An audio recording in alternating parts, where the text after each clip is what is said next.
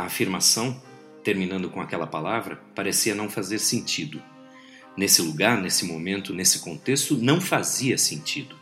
Um pedido assim era bizarro, chocante e ao mesmo tempo resultado de algum pensamento racional distorcido.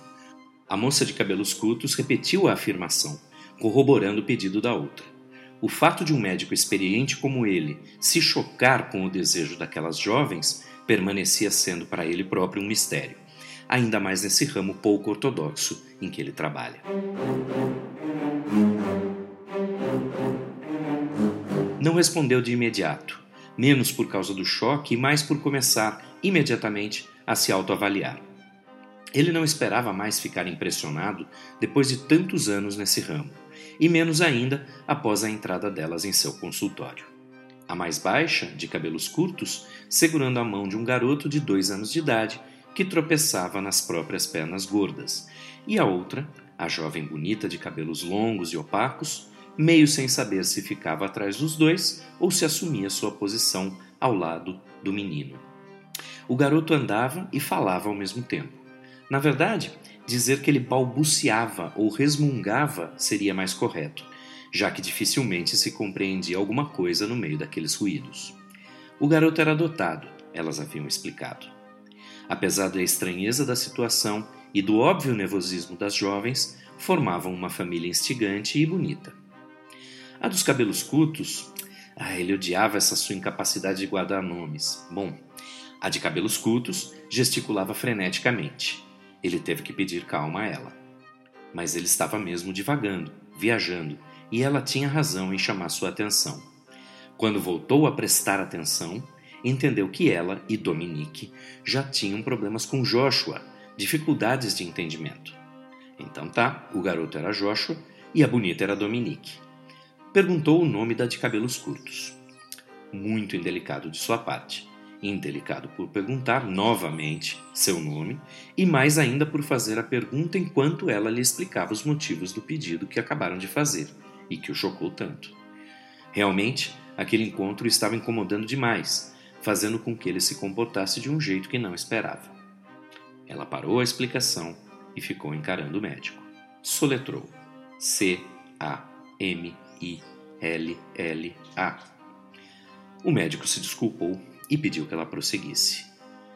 Camila retomou sua história. Quando Joshua era menor, tudo correu bem, maravilhosamente bem adotaram o garoto numa dessas agências em que é possível escolher desde a cor dos olhos até o nível de QI estimado, e ele valeu cada centavo pago. Doce, carinhoso, com aquele tom oliva da pele e dos olhos negros, como elas queriam.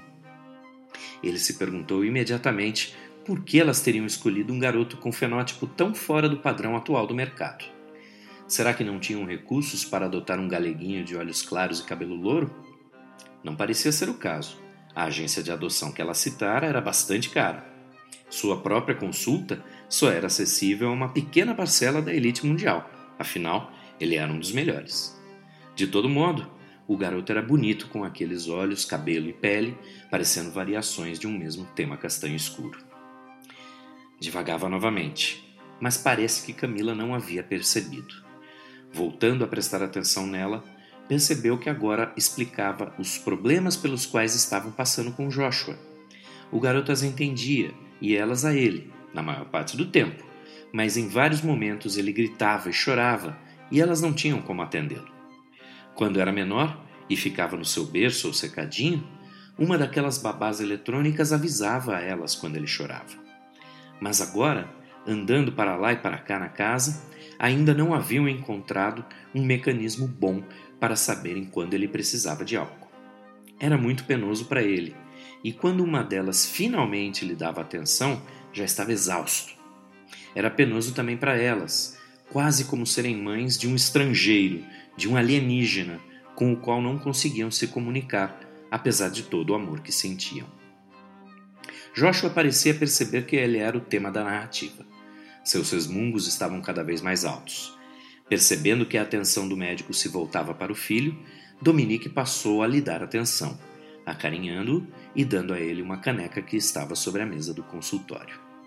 Ele estava de pé sobre as pernas da moça, e passou a se apoiar na mesa de mármore com uma das mãos e segurar a caneca com a outra, levando-a à boca e diminuindo o volume dos resmungos até tornarem-se apenas gemidos. Camila prosseguia, afirmando que queriam outra criança. Estavam ali para que ele as aconselhasse sobre os caminhos possíveis, pois não queriam outro estrangeiro em casa. Queriam outra criança, mas não outra adoção. Sendo que podiam pagar, não iriam arriscar uma gravidez, com toda a sua incerteza. Aliás, nem Camila nem Dominique estavam dispostas a passar por isso. Por esse motivo, decidiram por uma filha projetada, construída, engenheirada, e não por outra adoção. E queriam saber quais características poderiam escolher. Queriam que a nova filha fosse como elas.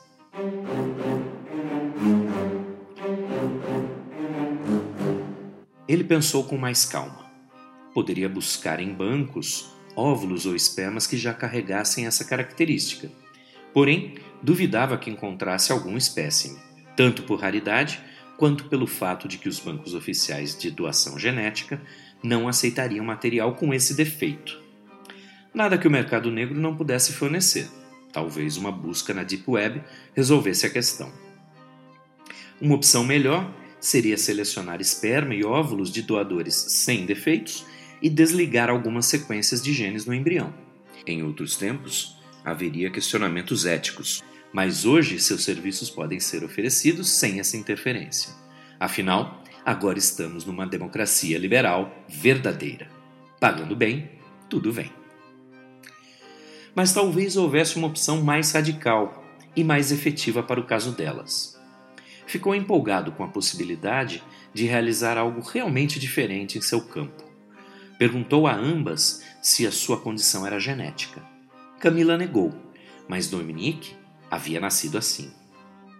Ele explicou a situação e colocou as opções. É claro que enfatizou as dificuldades de seleção de embriões, de alterações genéticas que poderiam acarretar efeitos colaterais indesejados. Por fim, fez sua proposta poderiam clonar para Dominique uma pequena filha gêmea.